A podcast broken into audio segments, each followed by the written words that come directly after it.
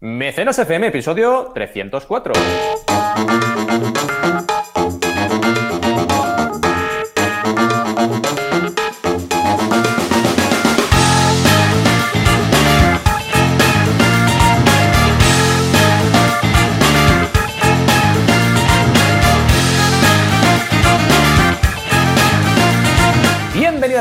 Al fantástico mundo del crowdfunding, sí, porque estamos aquí en Mecenas FM, el podcast donde hablamos de financiación colectiva, micromecenazgo y todas aquellas técnicas, herramientas y al final el gran marketing de comunidades que nos permite lanzar proyectos con las mayores garantías de éxito, es así, porque hoy en día es muy importante tener comunidad y lanzar proyectos en ese entorno. Como siempre, cada semana aquí estamos, Joan Boluda, director de la Academia Online para Emprendedores, boluda.com y consultor de marketing online, y yo mismo, Valentía Concia, que también tengo mi academia de crowdfunding y soy consultor de crowdfunding.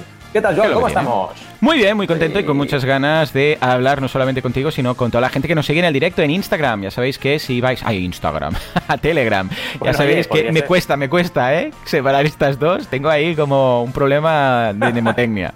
Ah, si vais a mecenas.fm barra Telegram, pues nada, tendréis acceso a estos directos que hacemos aquí, pues entre en familia. Yo creo que estamos en familia, ¿no? ¡Hey, Verónica! Sí. Y ha llegado la podcaster favorita de nuestros eh, mecenas, Verónica González, claro que sí, de Tapeando. ¿Quién más tenemos por aquí? A ver, a ver, ha llegado Alejandro Amador, J. Parisi. Eh, qué guay, qué guay. Ya sabéis que si en algún momento queréis hablar, podéis levantar la mano. Mm, Telegram eso. tiene por ahí algún sitio, no sé exactamente dónde, para levantar la mano. Veremos que levantáis la mano y os podremos dar acceso. Bueno, pues como te digo, Valentín, yo con muchas ganas. Hoy tenía muchas ganas porque ya sabéis que antes de hacer el podcast hacemos el pre-podcast con Valentín y nos explicamos vida y milagros de, nuestra semana. Y muchas veces, como ha sido esta, nos desahogamos. Hace unas semanas fue Valentín, hoy era yo, Sí. porque hay semanas que tienes como ganas de, ¿sabes? Que, que- que dices, quiero contárselo a Joan, a Valentín o, o a Alex los viernes, ¿no? Que hacemos también asilo. Y hoy me he desahogado y Valentín me ha escuchado muy pacientemente. Hombre, es Así que- como lo hago yo con él, ¿no? Qué bien, ¿no? Tener Es lo de siempre, esta la, amistad.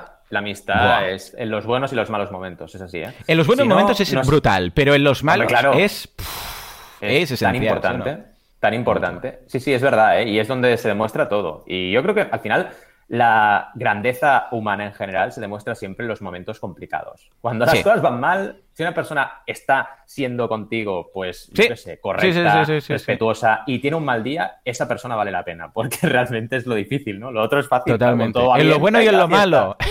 En lo bueno y Sí, lo sí. malo, que esto es como un matrimonio.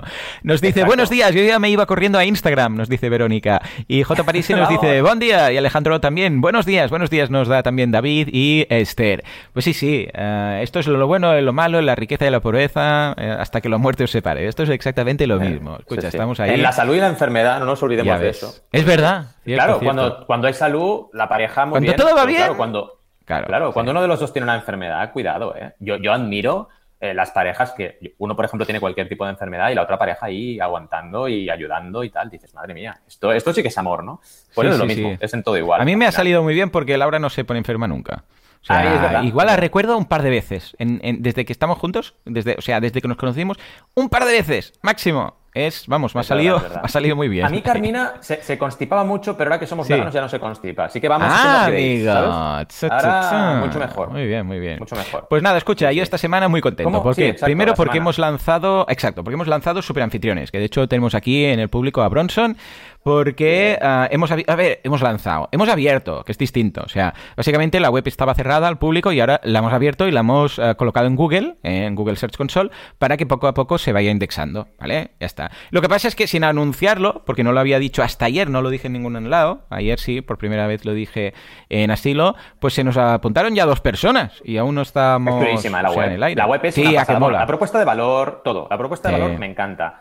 Pensad que yo, bueno, no sé si lo sabe todo el mundo, pero yo he tenido muchos años mi piso de soltero alquilado. O sea que sé muy bien ¿Ves? la propuesta ¿Ves? de valor ¿Ves? que hay, ¿no? Y creo que está súper, súper, súper bien pensada. O sea, aplicar marketing a todo esto es súper importante. Me encanta. Eh, que Y igual, la web ojo. es una pasada. La web es sí, una sí, pasada. pero es que, ojo, que igual te sale a cuenta dejar la web, am, o sea, de- ahí digo la web, el piso rollo Airbnb, ¿eh?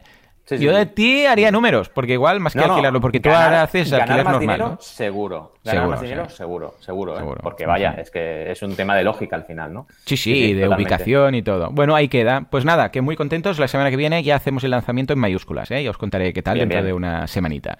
Y luego, por otro lado, curso de Telegram, precisamente, en boludo.com, que estaba hablando yo de Telegram. Eh, Qué contento estoy con Telegram. Lástima que no tenga toda la gente que está en WhatsApp, ¿vale? Porque claro, WhatsApp llegó el primero, quien pega primero pega dos veces, ventana de la oportunidad, bueno, todo lo típico, ¿no?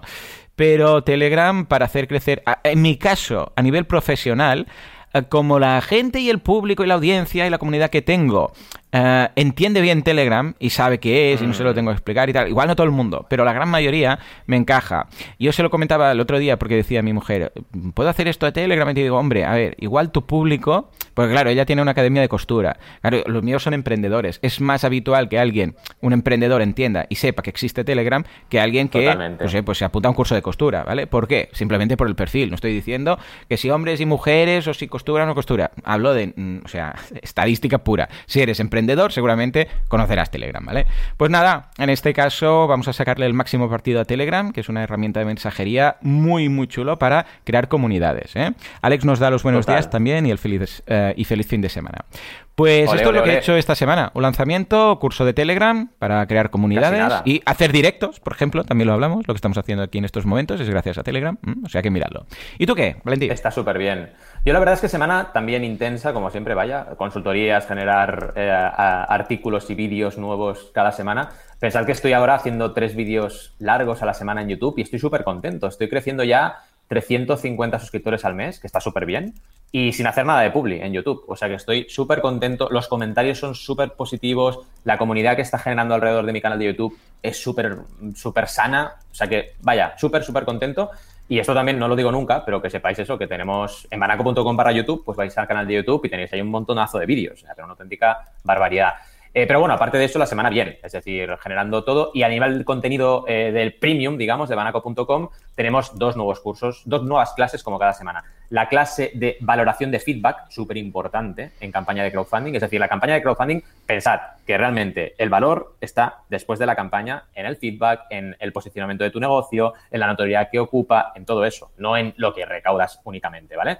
Y este, esta clase hablamos de eso largo y tendido, usando la guía del creador, que por cierto estamos ya acabando los cursos de la guía, nos quedan nada, nos quedan cuatro cursos, cuatro clases y acabamos ya los cursos de la guía y así tenéis toda la guía pasada a cursos, que oye, está súper bien. Para todas aquellas personas que no tengáis eh, la posibilidad de que os enviemos la guía en físico, porque ya sabéis que no enviamos a Latinoamérica, por ejemplo, pues este curso es una muy buena opción y siempre lo recomiendo, ¿no?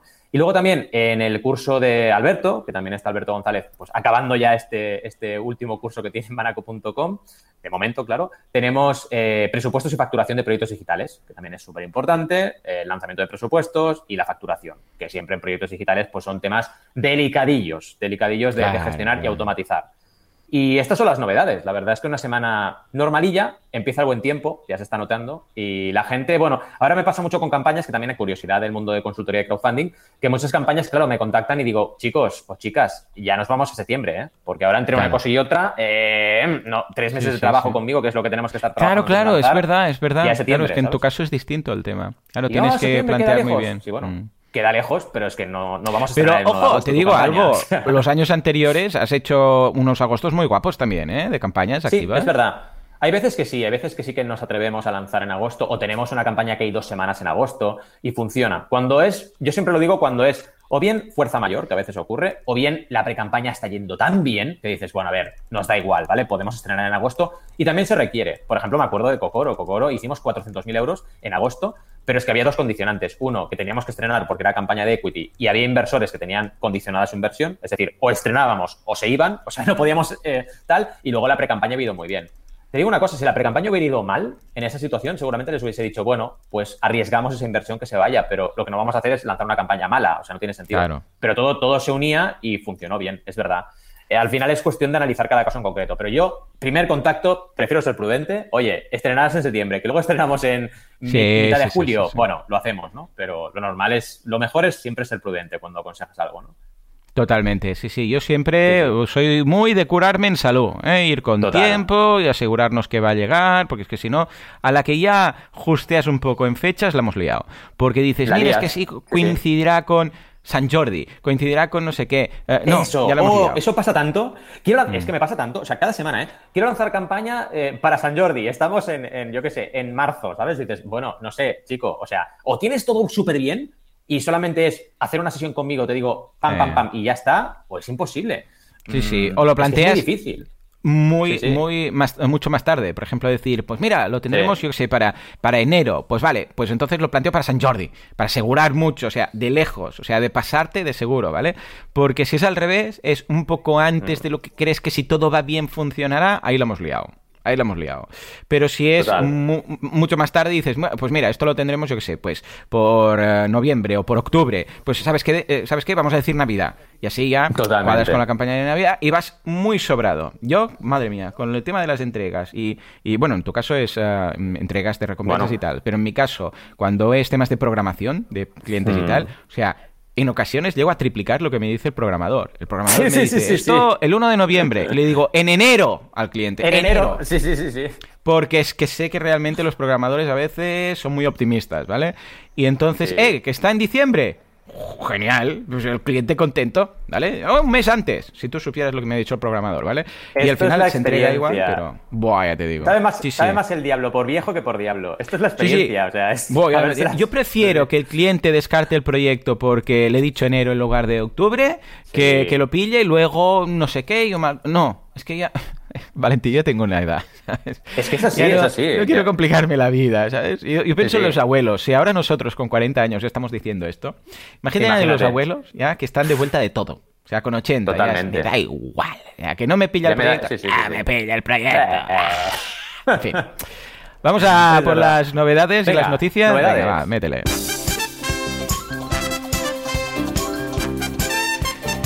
Empezaremos con los nuevos avisos en Kickstarter. ¿Nos avisarán? Sí, ya veréis, ya veréis.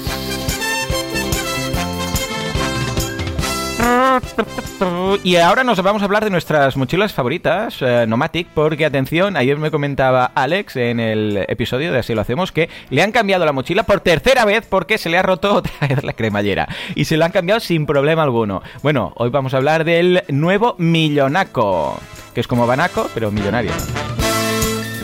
Venga, va, Valentín, contame, contame, ¿qué son esos avisos de Kickstarter? Pues una novedad muy interesante. Me encanta ver, que ver, estemos ahora cambiando un poquito sección noticias por sección novedades. Porque claro, a veces hay cosas que no son noticia, no salen en los medios, pero son novedades interesantes, ¿no? Y esta es una. De hecho, eh, Kickstarter va modificando y mejorando diferentes aspectos y lo veréis en el enlace que os pasamos. Y ahora tienen, eh, digamos, una pequeña, un pequeño tutorial de lo que es el crowdfunding. Ya tocaba, después de más de 10 años estar en el sector, pues crear este mini tutorial donde te explican un poquito de qué va. Es un banner que te explica exactamente eh, de qué va el crowdfunding eh, y bueno, que Kickstarter no es una tienda, que es algo que la gente, bueno, eh, a veces no tiene en cuenta o no tiene en consideración, eh, pero es importante tener en cuenta. Es decir, tú vas a una campaña de crowdfunding y hay una serie de riesgos, por ejemplo, que no te entreguen la recompensa por algún motivo, o por ejemplo, que se retrasen en las entregas, etcétera. Y esto es interesante que lo hayan incluido y sale, es un test A-B, están haciendo el típico test. eh, a veces cuando te conectas te sale como una especie de banner eh, justo debajo de lo que es la sección de vídeo y te explica un poco eso, te explica, oye, Kickstarter, tú vas a contribuir y no te van a cobrar hasta el final de la campaña. Eh, en Kickstarter la responsabilidad de la entrega de recompensas es del creador y debe hacerlo, pero puede ser que por algún motivo se retrase, etcétera, y deberá hacer actualizaciones periódicas del estado del proyecto.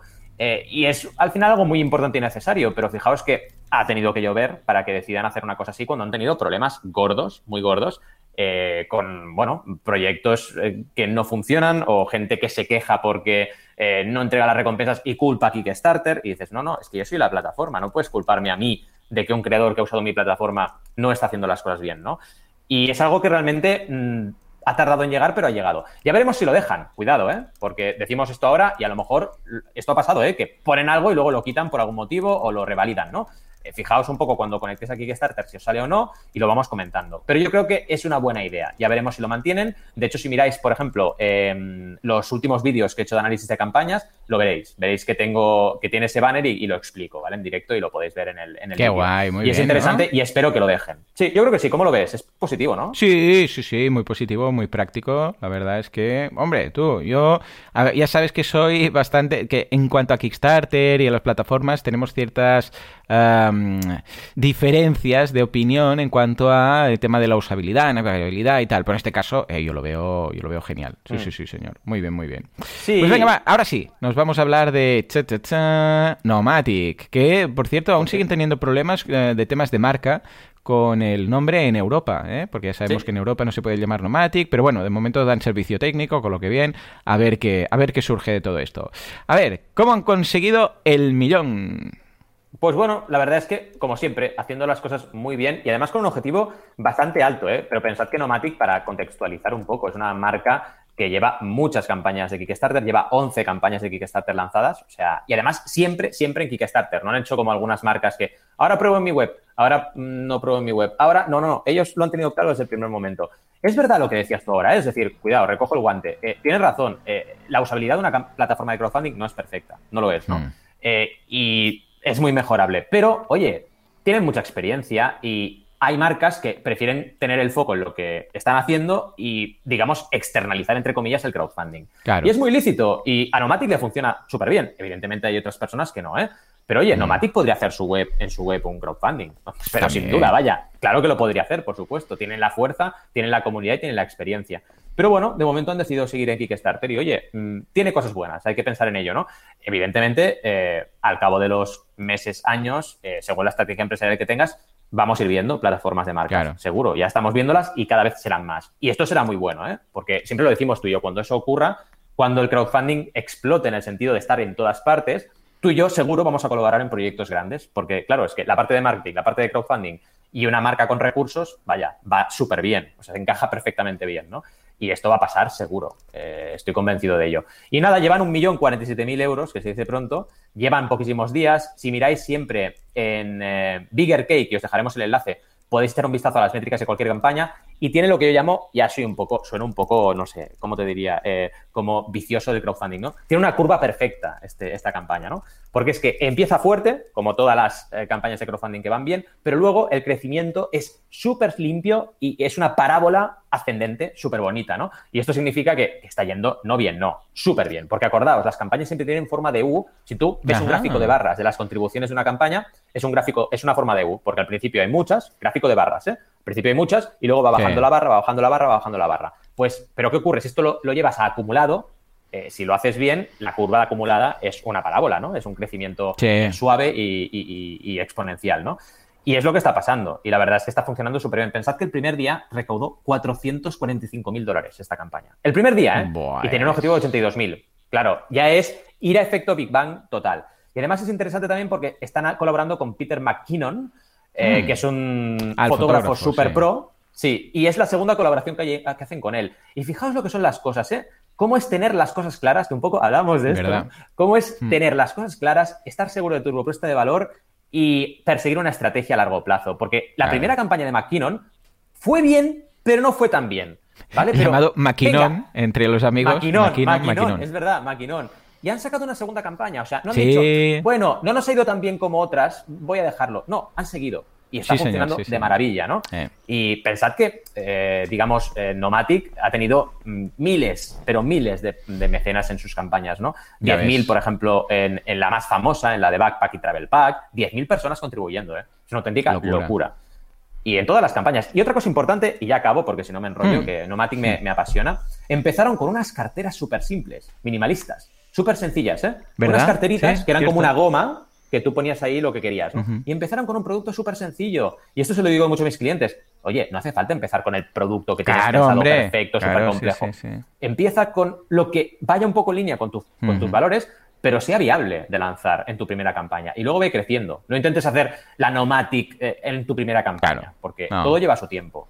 Y es muy interesante hacerlo. Así que nada, estamos de celebración, Nomatic otra vez y otro éxito, así que genial. Sí, sí, pinta muy bien y no va a ser la última campaña de Nomatic. Nos dice Esther que dice, justo estuve leyendo ayer lo de los avisos, eh, creo que salía cuando estaba aportando en una campaña de We Can Play. Sí, sí, yo, lo, yo lo veo muy bien, ¿eh? Aunque, a ver, es discutible si aportar es comprar o no es comprar, porque dicen, esto no es una compra. Es, es verdad. Y dices, bueno, sí que es una compra. A ver, ¿vale? O sea, pero bueno, el resto sí, porque aquí siempre estamos diciendo, ojo, que una aportación, o sea, en crowdfunding de recompensa y tal, esto es una compra, lleva factura y tal, y ahora va a Kickstarter y dice, esto no es una compra, dices, bueno, vale. Mm, pero bueno, se entiende, ¿eh? Que se haga este, este mensaje que creo que deberían hacer. Estoy de acuerdo contigo. El copy es mejorable, pero ¿sabes qué Esther, por favor, ya que es copywriter, por favor, Esther, arréglalo. explicarlo mejor en un banner es complicado, ¿no? Porque deberías explicar mucha cosa. Porque en realidad, a ver, si lo definimos como es, es una venta anticipada, pero el resultado de esa venta, es decir, la entrega de ese producto o servicio, está condicionada a la gestión posterior que haga eh, el creador o creadora de ese dinero. Cosa que es un riesgo, es un riesgo. Es un riesgo. O sea, lo llames como lo llames, hay un riesgo, siempre, en todas las campañas. Pero claro, una cosa es ir a una campaña que tiene un riesgo del 1% y otra cosa es ir a una campaña que tiene un riesgo del 50%. Y las hay de los dos tipos. hay campañas que tú contribuyes y vaya, mm, lo, seguro que va a haber problemas porque está mal planteada, porque tal. Y hay otras campañas que contribuyes y seguro que te van a entregar. O sea, en Nomatic no penséis que nos van a entregar. Pero fijaos, incluso en el caso de Pebble, que dices Pebble, el reloj inteligente, todopoderoso, en la última campaña, como les compró Fitbit, porque tenían una deuda y les compró Fitbit, no se entregaron todos los relojes. Y hay gente con problemas. Imaginaos, mm. ¿eh? Pebble, que era todopoderoso en crowdfunding, que no había fallado ni una entrega, dos campañas millonarias, llevaba 30 millones recaudados. Hace su última campaña, recauda 13 millones y como les compra Fitbit porque tenía una deuda del copón, pues problemas, problemas. Porque no todo el mundo recibió su reloj. Yo sí que recibí el mío, pero no todo el mundo. Y dices, jolín, una marca que era para fiarse 100% de ellos, ¿no? En entregas, pueden pasar estas cosas. Y a ver, es como, no sé, puede pasar con todo. Cuando una empresa cierra, seguro que hay gente que se queda con ventas pendientes. seguro. Depende, ¿no? Depende de lo que sea el, negocio en concreto, ¿no? Pero si tú vas, por ejemplo, encargas un coche, imagínate, encargas un coche y te lo entregan al cabo de tres meses y, en media cierra, cierra SEAT o cierra Volkswagen, hombre, ese coche no se te va a llegar, ¿eh? Pues es un poco eso, ¿no? Que te puede pasar. lo que pasa es que en crowdfunding todas las campañas son así, todas. Es recaudo, produzco y entrego. Y eso, claro que es un riesgo y hay que explicarlo. Pero lo que decíamos a nivel de copy es difícil. Claro. ¿Y cómo lo dices? tampoco es un microcopy, totalmente. Es que claro. explicar bien. Quizás una página, un enlace a una página donde se explique mejor, todo tranquilamente. Pero bueno, yo creo que es un avance. También tenemos una duda de Crofucio, por favor, Juanca. Hombre, nos la manda Javier y nos dice, tengo una pregunta, comentadla si aplica en el capítulo, si no, no hay problema. Sí, hombre, te hacemos aquí un hueco. Dice, ¿es recomendable hacer una campaña de crowdfunding sin comunidad, pero con producto mínimo viable lanzado? Gracias. Yo diría que no, pero Valentín ampliará la respuesta. Sin comunidad, pero sí con producto mínimo viable creado, eh, lanzado, lanzado completamente. No, son dos condiciones. No, no, no, o sea, Joan 100% de acuerdo. O sea, al final tienes que tener las dos condiciones cumplidas, es lo que hay. Hombre, es un gran qué, ¿eh? Está muy avanzado ya tener el producto mínimo viable lanzado. Ahorras mucho tiempo. Mira, te diré una cosa, las campañas que más se retrasan en, en mis consultorías de trabajo es precisamente porque el prototipo no está acabado o no está perfeccionado. Estas son las que más se atrasan porque ese punto es muy delicado. En cambio, crear comunidad, si no es una campaña de mucha recaudación, se puede hacer en un mes y medio, dos meses, si te lo trabajas fuerte. Te falta la parte más simple de la pre-campaña, que es la, comunidad y, crear, digamos, esa necesidad de comprar ese producto el día uno de campaña, que es lo que siempre hablamos con el efecto Big Bang. Pero es imprescindible. O sea, es que si no haces eso, Hombre, te irá mal seguro la campaña. Es que es lo que siempre hemos hablado. El típico muro que tu campaña no supera el 20% y que es súper complicado. Con suerte, ¿eh? Fijaos una cosa que es, que creo que lo hablamos en el último mecenas, pero acordaos de las estadísticas de Kickstarter que son devastadoras. La cantidad de proyectos que se quedan a cero, que son más de 55.000. ¿Sabéis lo que es eso? O sea, más de 55.000 proyectos se quedan a cero. Es bestial, es bestial. De, de medio millón, ¿no? Pero es un porcentaje enorme. Y por debajo del 20 estamos hablando de 260.000 campañas. O sea, repito, ¿eh? 260.000 campañas por debajo del 20% de recaudación. Es una locura. ¿Y por qué pasa? Por lo que acabamos, por tu duda, por lo que acabas de preguntar. Porque la gente tiene el producto, pero lanza sin haber creado una pre-campaña y una comunidad previa. Y eso, pues, es muy complicado. Otra cosa es que puedas colaborar con, a lo mejor, comunidades que ya existen, que puedas buscarte un poco vías para crecer más rápido en comunidad. Eso, 100%, se puede trabajar perfectamente bien, pero tienes que tener una estrategia y tienes que crear una mm, base para campaña y, y, base. La base es tan clave, tan clave, porque es que si no... O tener muchos millones y gastártelos en Facebook Ads, que estás Claro, exacto. Pero no creo que sea el caso. En fin, va, venga, ahora sí, nos vamos al tema de la semana. Por favor, Juanca, Vamos. dale a cualquier botón.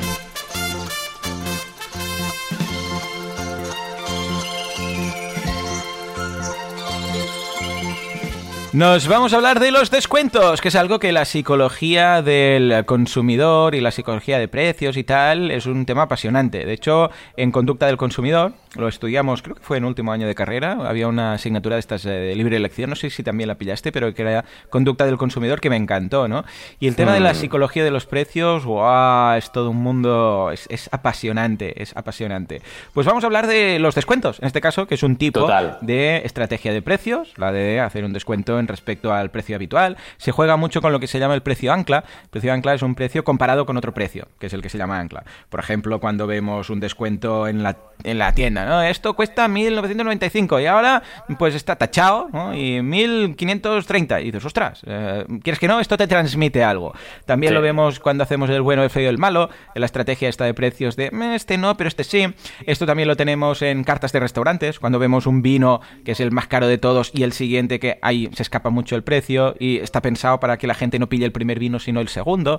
Eh, todo este tipo de estrategias o cuando nos vamos al media market y vemos una tele de 18.000 euros y luego una de 4.000 y dices, ostras, la de 4.000 está bastante bien, porque claro, la comparas con la de 18.000. Todo esto es muy interesante. Y Kickstarter eh, a veces es- se pasa un pelín, ¿verdad, Valentín? Cuéntanos, ¿qué pasa con Kickstarter y sus descuentos y si es bueno o es malo o qué? Volvemos a lo de siempre, ¿no? Que es son los creadores de las campañas los que hacen este tipo de, bueno, de planteamientos, ¿no?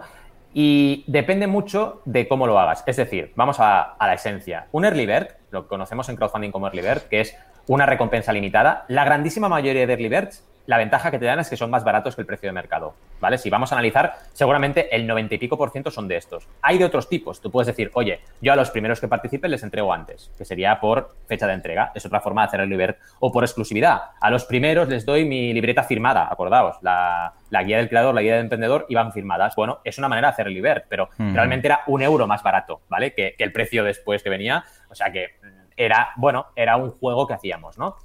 Eh, el tema es, digamos, cómo mides tú ese, esa, esa price advertising claim. Es decir, si tú dices, será más barato, ¿vale? Pero será un 10% más barato, es distinto que si dices, será más barato y será Sí. un 60% más barato. Que esto lo hace 100% mucha gente en crowdfunding. Y ahí es donde empiezan los problemas. Porque imaginaos, tenemos un producto y lo lanzamos, queremos un precio de mercado de 100 y en campaña de crowdfunding le metemos un precio de 40. Aquí tenemos varios problemas. El primero es, y más importante, es ver si luego el mercado nos acepta 100. Porque claro, tú has vendido lo que quieras, el oro y el moro, a 40 o a 50 si tenías dos early birds, pero luego tienes que posicionar ese precio a 100 en el mercado. Porque si no, no es sostenible tu proyecto, imaginemos, ¿no? ¿Qué te puede ocurrir? Que cuando intentas meter 100, el mercado no lo acepte y tengas que vender a 90. Bueno, a 80, bueno. Sí. Pero ¿qué pasa si vendes a 90 y 80? Que estás incumpliendo la promesa de descuento que hiciste en la campaña. Porque Claro, tú en la campaña claro. dijiste 50% de descuento y eso es mentira, porque como has Claro. bajado el precio final de mercado, es menos Ah, descuento. amigo. ¿Vale? Entonces, yo distingo mucho entre lo que es, bueno, para empezar, todo hecho bien debería ser, oye, te meto un early bird y luego te pongo un precio y lo respeto. Vale, genial. Pero imaginemos que tienes que bajar el precio. Hombre, si tienes que bajar el precio y es un poco, bueno, tampoco va a pasar nada. El problema viene cuando, y esto lo dice el estudio que os vamos a dejar enlazado, que es un estudio de SADE, por cierto, que hay casos ¿Sí? en Ah, que no hay- sabía. Sí, sí. Qué bueno. En que hay campañas, ahora os lo paso por el chat, pero es que hay campañas que venden luego más barato que los early birds. O sea, ¿tú sabes lo que es eso? O sea, es un cachondeo, ¿no? O sea, yo en campaña te dije 40 Claro, claro, y luego claro, claro. a mis consumidores de después los vendo a 30. Dices, ¿perdón? O sea, esto sí que es súper grave y no lo podemos permitir, ¿no? Pero sí que distingo mucho entre lo que decíamos, entre lo que es ofrecer un descuento del 10, del 20, del 30 o hasta del 50, ¿vale? Imagina que los primeros niveles son del 50, vale, te lo compro, pero luego que sean del 40 y del 30. Pues Pongamos que tienes tres niveles, ¿no? Primero lo vendes a 25, luego a 35, luego a 45 y el precio de mercado es 50. Bueno, es un planteamiento más o menos lógico, pero esto no es la realidad, os lo aseguro. Hay muchas campañas que van mucho más a saco en precios y aquí es donde entran Sí. los problemas. Y aquí han estudiado Kickstarter, pero si se ponen a estudiar Indiegogo, Indiegogo alucina. Bueno, porque Indiegogo es todavía ay, peor. bueno. Sí, O sea, en sí, Indiegogo hay unos descuentos que dices, pero Dios, ofrecen aquí 70% de descuentos como norma. No puede ser, no puede ser y es un problema. Ahora, dicho esto, dicho esto, cosas curiosas de este estudio que han hecho en ESADE, que a ver, esto es lo de siempre, ¿eh? está súper bien hecho y es súper exhaustivo, pero hay cosas que a mí me chirrían y tengo que decir. Una de las cosas que me chirrían es que el precio medio de las campañas que han analizado es 137 dólares. Me parece súper alto. Amigo. Súper alto. O sea, si tú miras el precio medio de lo que se ha contribuido en Kickstarter, estamos hablando de 80 dólares por persona. Pero, pero, si quitas las campañas millonarias, que son un 0,01 del por ciento del total, o sea, poquísimas, si quitas esas, te baja al 50-60, ¿vale? De media. Y claro, ¿qué campañas han pillado? Porque hacer un análisis de precio medio 130 y pico, cuando el precio medio de Kickstarter está entre 50 y 80, es que han pillado campañas de precio alto. Y esto ya nos da un poco de datos, porque han analizado campañas que ya ponen un precio alto, un descuento alto, y que luego no pueden vender al precio real que han prometido, que todavía es más alto. O sea, si el precio medio de 137 son campañas que a precio de mercado estamos hablando de 250 para arriba, productos de 250 euros para arriba. Hombre, son productos que ya tienen un, un nivel. Y aquí bueno, como tienen más margen, entiendo, pues puede haber más variaciones de precio cuando lanzan el producto al mercado. Y es un poco lo que explica la situación, ¿no? Vaya, en definitiva, eh, ¿Hay problemas con las PAC? Sí, pero ni son generales, o sea, no es un tema. ¿Problema de Kickstarter? No, no. Es un problema de algunas campañas de Kickstarter. Y segundo, se puede hacer bien, simplemente usando la cabeza y razonando las cosas correctamente. Y recordando, que esto ya lo hablamos en el otro, en el otro episodio, lo del marketing mix. O sea, que el precio es un elemento del marketing mix y que tienes que ir con mucho ojo con el precio que fijas, porque tu precio comunica y no puedes, digamos, tomártelo a la ligera porque sea la variable del marketing mix que más fácil puedes cambiar. Porque cambiar tu producto es más difícil que cambiar tu precio. En lugar de, voy a volver a producir, no, lo que haces, oye, en lugar de 50 lo vendo a 40, ya, pero todo eso tiene implicaciones en tu mix y tiene implicaciones en tu marketing, ¿no? ¿Cómo lo ves hasta ahora? Bien, ¿no? Sí, totalmente de acuerdo. Es que, a ver, también me pongo un poco en el papel del, ah, emprendedor que, ha intentado pues lanzar un producto por crowdfunding, lo ha hecho, ha conseguido pues a través de descuentos y del precio que él pensaba, porque claro, el precio de campaña, eh, ¿qué pasa? Que el precio que tú piensas que es el correcto para salir al mercado es uno. Luego igual el crowdfunding te detecta a través de early birds y de varias recompensas que en realidad no, que en realidad es otro el precio porque vemos que se acaban las recompensas en un momento dado. Entonces, claro, como emprendedor, ¿qué haces? Porque dices, ostras, yo pensaba que esto saldría 100, pero veo que por crowdfunding, a través de las recompensas y de los eh, tramos, veo que a partir de 70 esto no se vende. Entonces, ¿qué haces? Aquí está el problema, que no lo sabemos antes. Con lo que, por eso, ojo con el tema del descuento, porque o lo tienes muy bien calculado a nivel de costes y muy bien validado. Yo, por ejemplo, con la guía del emprendedor, yo pregunté el precio. Yo pregunté, ¿Qué precio veis correcto? Y salió ese precio, que eran 30 y pico, ¿vale? Pues ese es el precio que pusimos. Bueno, el precio de, campaña no, el precio de, Bueno, el que está en la web, 39, ¿vale? Exacto. pero en campaña menos. ¿Por qué? Porque yo ya sabía que ese era el precio que de alguna forma tenía validada, ¿vale?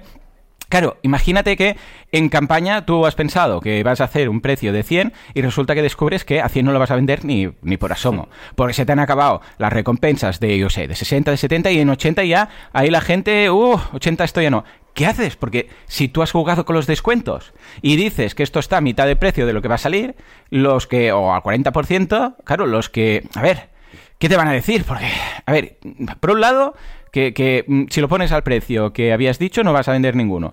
Por otro lado, si pones el precio más bajo, mm, la gente se te va a enfadar, pero es que si no, no vas a vender. Entonces, claro, por eso digo que mucho ojo con esto porque, a ver, yo tampoco como mecenas tampoco me veo diciendo, ay, has puesto el precio mm, más bajo de lo que deberías haber puesto. Claro, y si llega un Black Friday y haces un 50.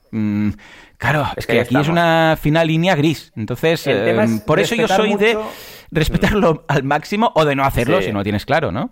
Dime, dime. De hecho, mira, justo eh, puedo decir el pecado, pero no el pecador. Eh, esta semana me ha pasado eso. Curiosamente, mira, justo estaba hablando de este tema y me ha llegado, porque me apunto a todas las newsletters de mis clientes, es lo que hay, es cajas el oficio, ¿no? Y me ha llegado el típico aviso de, bueno, oferta especial. Y claro, ¿qué pasaba? Es una tontería, ¿eh? Pero la oferta especial era un poco más barata que el early bird más caro de la campaña, ¿vale? Porque había varios. Mm. Y les dije, cuidado, dije, cuidado porque hay gente que se puede enfadar. Eh, hombre, ¿quieres decir? Bueno, sí, puede pasar. Sí. ¿No va a ser generalizado? No va a ser generalizado porque no estamos hablando de diferencias grandes, ¿vale? Porque ya trabajamos bien en nuestros proyectos y lo planteamos bien estratégicamente. Pero puede haber gente que se enfade. En nuestro caso serán pocos porque está bien planteado todo. Pero claro, si lo haces muy agresivo, hombre, se te va a enfadar todo el mundo. Y esto ha pasado, ¿eh? De hecho, bueno, uno de los casos más. Bueno, cualquier. Es que cualquier cambio en recompensa o cualquier recompensa nueva tienes que mirártelo con pinzas, ¿eh? O sea, con, lupa, ¿eh? es otra. Sí, sí, sí, totalmente. totalmente. Dime, dime, ¿qué decías? No, digo que uno de los casos más polémicos, que es la nevera de Cool Schooler, uno de los problemas más gordos que hubo a nivel de comunicación fue que lanzaron la nevera por Amazon. Esto fue surrealista. Eh, sí, eh, cuando la gente no lo había recibido. Es un tema, si os fijáis. Sí, sí, o sea que los mecenas aún no la tenían y la gente la compraba en Amazon y la recibía. Brutal. Exacto. Sí, es un tema, si os fijáis, de confianza, ¿no? Porque la gente cuando aporta una campaña de crowdfunding está confiando en ti. A lo mejor algunos no se dan cuenta al principio, contribuyen mm. y dicen, ¿cómo puede ser que no me haya llegado este producto? Pero te escriben y tú les dices, no, mira, es que a lo mejor no te diste cuenta, pero era una campaña de crowdfunding, te entrego al cabo de tres meses. Ah, vale, vale. Pero si luego tardas cinco meses, se van a enfadar. Porque te van a decir, hey, que tú me dijiste tres y han sido cinco. O si tú dices, hey, que estaba, yo lo compré a 25 y me dijiste que era muy especial y luego lo estás vendiendo a 15. Todo eso hay que tenerlo muy en cuenta. Por eso digo que es cierto, es una preventa y siempre lo decimos, pero simplificamos la realidad. Cuando decimos que el crowdfunding es una preventa, lo simplificamos, porque hay muchos matices, muchos, muchos, muchos. Narices, llevo hablando de esto 10 eh, años, ¿sabes? O sea, no es simple, ¿sabes? No, no me dedico a esto porque me apetece. También, ¿no? Pero quiero decir que, que hay muchos temas. Es tan complejo como el marketing, al final. Es una forma de hacer marketing, yo lo veo así. Y si te equivocas, pues lo pagas. Y hay que tener muy en cuenta este tema, ¿no? Ya te digo, no, no, brutal. Eh, eh, ojo con esto, siempre, ¿eh? Tema de descuentos, a evitarlo o a tener muy seguro cuál será el precio. Evidentemente, si luego hay un Black Friday y mira, pues haces un descuento, pues lo vas a hacer. Esto son cosas que pasan. ¿eh? Es como que en Ikea, se compra un sofá y luego al mes siguiente está en el Ikea Family y lo tienes con un descuento. Bueno, pues mira, mala suerte. Correcto. Cosas que pasan. Pero fíjate, una cosa interesante que podéis hacer cuando esto os ocurra es trabajar con las actualizaciones. Y un poco lo que os decía, ¿qué puede pasarte cuando ya estás en mercado, no? Pues, eh, por ejemplo, tu precio no cuadra porque tu empresa no es sostenible. Explícalo. O sea, en lugar de hacerlo y no decirle nada a tus mecenas, envía una actualización y di la verdad. Oye, lo siento mucho, ha pasado esto. O bajo el precio o mi proyecto cierra. ¿Tú te piensas que la gente te va a ir a, cortarte la cabeza? Hombre, alguno habrá, no digo que no, ¿eh? Pero te van a entender, porque es que es, mi proyecto, vivo de esto, si no bajo el precio voy a tener que cerrar. Os agradezco mucho el apoyo que me disteis, pero tengo que bajar el precio. Hombre, la gente te va a hmm. apoyar, seguro. Porque la gente que es mecenas también es porque cree en tu proyecto y, vaya, eh, pero es la manera de hacer las cosas. Si no lo explicas, se van a enfadar. Otra cosa es, por ejemplo, que tú lo hagas por un Black Friday. Bueno, pues lo puedes argumentar diciendo que es una oferta puntual, pero sobre todo respeto. Respeto a tus mecenas que al final han sido personas que te han apoyado para que ese proyecto salga a la luz. Y, tienes y si no lo ves claro, pues no hagas mm. descuentos, ya está. Exacto. dice Verónica, claro, es feo y puede sentirse la gente engañada, gente que confía en ti y te apoya, claro, totalmente. Es así, es feo, es un poco una falta de confianza hacer las cosas de esta manera, pero ocurre. O sea, las PAC al mm. final, resumiendo, es algo necesario, porque necesario en crowdfunding, digo, ¿eh? eh en, marketing normal no. O sea, yo soy como tú, Joan, yo en marketing normal no hago descuentos, nunca. Pero en un marketing de crowdfunding sí, porque se entiende que eh, estás dándole, digamos, una ventaja a la persona que te apoya en esa campaña de lanzamiento. Y tienes todo el sentido del mundo. Pero siempre con cabeza, siempre, porque si no la vas a liar. Y luego no olvidemos que puede haber early distintos al precio. Porque, ¿por qué no hacer algo exclusivo? Tú puedes hacer un early bird y motivar a la gente para que contribuya de forma limitada con una recompensa súper chula, exclusiva. Eh, y oye, la gente te puede contribuir igual a esa primera recompensa por el hecho de tener algo exclusivo. Hay que pensar el qué, obviamente, ¿no? Pero no siempre la única forma de motivar es bajar precios, ni mucho menos, ni mucho menos. Sí, sí. ¿Cómo lo ves esto? Una locura. Sí, sí, completamente. Ojo con todo el tema. O al menos también está pensando que una variante interesante sería como mínimo, aguantar el precio durante un tiempo prudente. Mm. Yo sé, pues decir, escucha, pues el primer año o durante seis meses, este va a ser el precio y tal, o tener algo un poco que lo haga exclusivo. Por ejemplo, con la guía del emprendedor, la primera mm, tirada era una mm. tirada única, que fue sin el espiral, que tenía un formato distinto, y luego puedes tener otra versión, que esto también te puede salvar en ciertos casos, ¿no? Eh, ya no os digo eh, que sea esencial y único y exclusivo de la campaña, como por ejemplo el juego de, uh, de Berkami que hicieron, un juego de mesa, solamente vendible a través de la propia campaña. Pero quizás, si tiene algo especial, luego, si vendes ese mismo producto, pero con algo, qué sé, pues de una calidad no tan superior, o en lugar, en este caso, pues en lugar de mm, formato libro cuaderno Moleskine, pues en formato libreta. Entonces ya no es lo mismo. Y quieres que no, también puedes llegar a justificar otro precio, ¿vale? Con lo que también podríamos pensar en ese tipo de ah, no precio o valor esencial para los mecenas que tenga algo especial y que luego el resto de, claro, esto también eh, quiere decir trabajar con stocks y tal. Pero si, por ejemplo, vas a hacer una tirada y sabes ya los mecenas que has tenido, pues puedes decir, mira, ¿sabes qué? Pues vamos a hacer esta tirada que tendrá esto especial y luego edición típico, edición Kickstarter, cuántas veces lo hemos visto, ¿no? O edición Berkami. Y luego eh, el resto, pues, mira, es, un, es una libreta un poco distinta, es un CD un poco distinto, es una camiseta un poco distinta, no es la misma calidad, no sé qué, y por eso se puede justificar ese precio. También podríamos jugar por ahí. Totalmente. De hecho, eh, fíjate que has dado un punto muy clave, que es el tema de los juegos de mesa, de los cuales podemos aprender un montón. Una cosa que hacen los juegos de mesa y funciona muy bien es hacer figuras, miniaturas exclusivas. Los juegos de mesa muchas veces tienen miniaturas, por ejemplo, yo qué sé, la banda de orcos, la banda de trolls, la banda, pues hacen eh, figuras solamente durante la campaña, 40 días. El producto se sigue vendiendo después, pero esas figuras ya no las puedes tener. Es una forma excelente de hacer un early bird, porque es que no se van a volver a hacer y punto. Pero eso no te limita el precio, eso no te limita las estrategias comerciales de futuro, no te limita a nada. Eh, simplemente es un producto diferente, exclusivo y es una diferencia que le das tú a tus mecenas y funciona. Claro, funciona porque el perfil de gente que juega este tipo de juegos de mesa es coleccionista, como yo, por ejemplo, que soy una persona coleccionista y me mola tener estas cosas frikis, diferentes, especiales. Pero lo podéis aplicar en vuestro sector, creedme. Al final es lo que decías, en la guía del emprendedor se dio este caso, porque esa Moleskine es ahora una pieza de coleccionista dentro del sector del marketing, ¿no? Digamos, porque no se ha vuelto a ver una, una guía ni se verá otra vez una guía del emprendedor igual. Entonces la gente que la tuvo y que la tiene, pues tiene una pieza diferente de coleccionismo dentro de lo que es nuestro mundillo. Y vaya, es la manera de hacer las cosas, una de tantas. ¿eh? Y recordad, no, decimos aquí, no hagas FAQ, no, prohibido, no, hazlo con cabeza. No bajes. Hmm. Yo siempre digo que descuentos, los más baratos que hagas en tu campaña, los más fuertes que hagas en tu campaña, siempre como máximo el 50%, los más fuertes. Hmm. ¿eh? Si metes un 50 en tu primer early que luego tengas que sea muy limitado en unidades, por ejemplo, 25 unidades, y luego tengas otro tramo que sea un descuento pues del 30, por ejemplo, y que sean un poco más de unidades, 35, 40, 50 o incluso 100.